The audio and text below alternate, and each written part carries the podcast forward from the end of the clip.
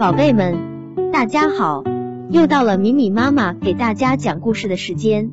今天，米米妈妈给大家带来的故事叫做《一个豆荚里的五粒豆》。有一个豆荚，里面有五粒豌豆，它们都是绿的，因此他们就以为整个世界都是绿的。事实也正是这样，豆荚在生长，豆粒也在生长，它们按照它们在家庭里的地位，做成一排。太阳在外边照着，把豆荚晒得暖洋洋的，雨把它洗得透明。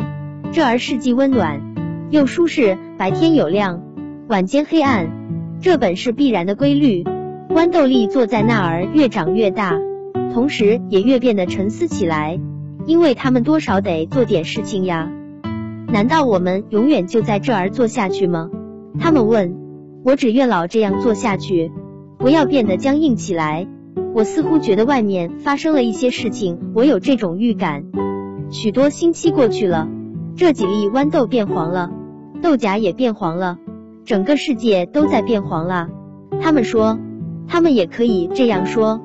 忽然，他们觉得豆荚震动了一下，它被摘下来了，落到人的手上，跟许多别的丰满的豆荚在一起，溜到一件马甲的口袋里去。我们不久就要被打开了。他们说，于是他们就等待这件事情的到来。我倒想要知道，我们之中谁会走得最远。最小的一粒豆说：“是的，事情马上就要揭晓了，该怎么办就怎么办。”最大的那一粒说：“啪，豆荚裂开来了，那五粒豆子全都滚到太阳光里来了。他们躺在一个孩子的手中，这个孩子紧紧地捏着他们。”说他们正好可以当做豆枪的子弹用，他马上安一粒进去，把它射出来。现在我要飞向广大的世界里去了。如果你能捉住我，那么就请你来吧。于是他就飞走了。我，第二粒说，我将直接飞进太阳里去，这才像一个豆荚呢，而且与我的身份非常相称。于是他就飞走了。我们到了什么地方？就在什么地方睡，其余的两粒说，不过我们仍得向前滚，因此他们在没有到达豆枪以前，就先在地上滚起来。但是他们终于被装进去了，我们才会射得最远呢。该怎么办就怎么办。最后的那一粒说，他射到空中去了，他射到顶楼窗子下面一块旧板子上，正好钻进一个长满了青苔的霉菌的裂缝里去。青苔把它裹起来，它躺在那儿不见了。可是我们的上帝并没忘记他，应该怎么办就怎么办。他说，在这个小小的顶楼里住着一个穷苦的女人，她白天到外面去擦炉子、锯木材，并且做许多类似的粗活，因为她很强壮，而且也很勤俭。不过她仍然是很穷，她有一个发育不全的独生女儿。躺在这顶楼上的家里，他的身体非常虚弱。他在床上躺了一整年，看样子既活不下去，也死不了。他快要到他亲爱的姐姐那儿去了。女人说：“我只有两个孩子，但是养活他们两个人是够困难的。善良的上帝分担我的愁苦，已经接走一个了。我现在把留下的这一个养着。”不过，我想他不会让他们分开的，他也会到他天上的姐姐那儿去的。可是这个病孩子并没有离开，他安静的、耐心的整天在家里躺着。他的母亲到外面去挣点生活的费用。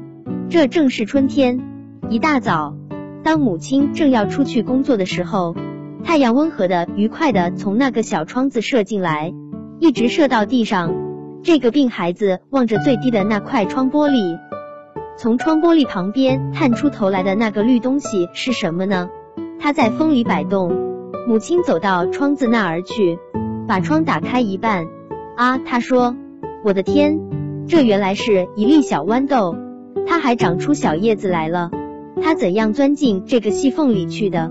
你现在可有一个小花园来供你欣赏了。”病孩子的床搬得更挨近窗子，好让他看到这粒正在生长着的豌豆。于是母亲便出去做她的工作了。妈妈，我觉得我好了一些。这个小姑娘在晚间说：“太阳今天在我身上照得怪温暖的。这粒豆子长得好极了，我也会长得好的。我将爬起床来，走到温暖的太阳光中去。愿上帝准我们这样。母亲说，但是她不相信事情就会这样。不过她仔细的用一根小棍子把这植物支起来，好使它不致被风吹断，因为它使她的女儿对生命起了愉快的想象。她从窗台上牵了一根线到窗框的上端去。使这粒豆可以盘绕着它向上长，它的确在向上长，人们每天可以看到它在生长。真的，它现在要开花了。女人有一天早晨说，她现在开始希望和相信，她的病孩子会好起来。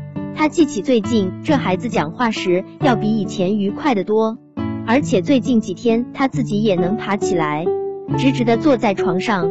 用高兴的眼光望着这一颗豌豆所形成的小花园。一星期以后，这个病孩子第一次能够坐一整个钟头。他快乐的坐在温暖的太阳光里。窗子打开了，他面前是一朵盛开的粉红色的豌豆花。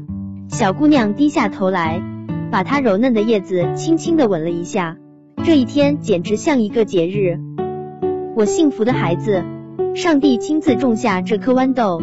叫它长得枝叶茂盛，成为你我的希望和快乐。高兴的母亲说，她对这花儿微笑，好像她就是上帝送下来的一位善良的安琪儿。但是其余的几粒豌豆呢？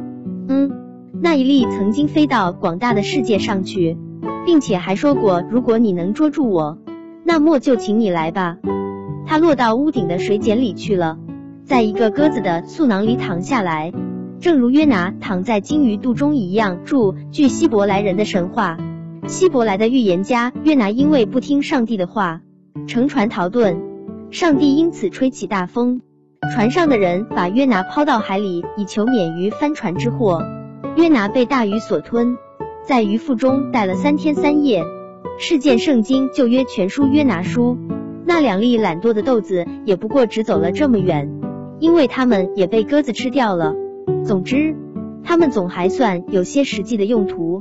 可是那第四粒，它本来想飞进太阳里去，但是却落到水沟里去了，在脏水里躺了好几个星期，而且长大的相当可观。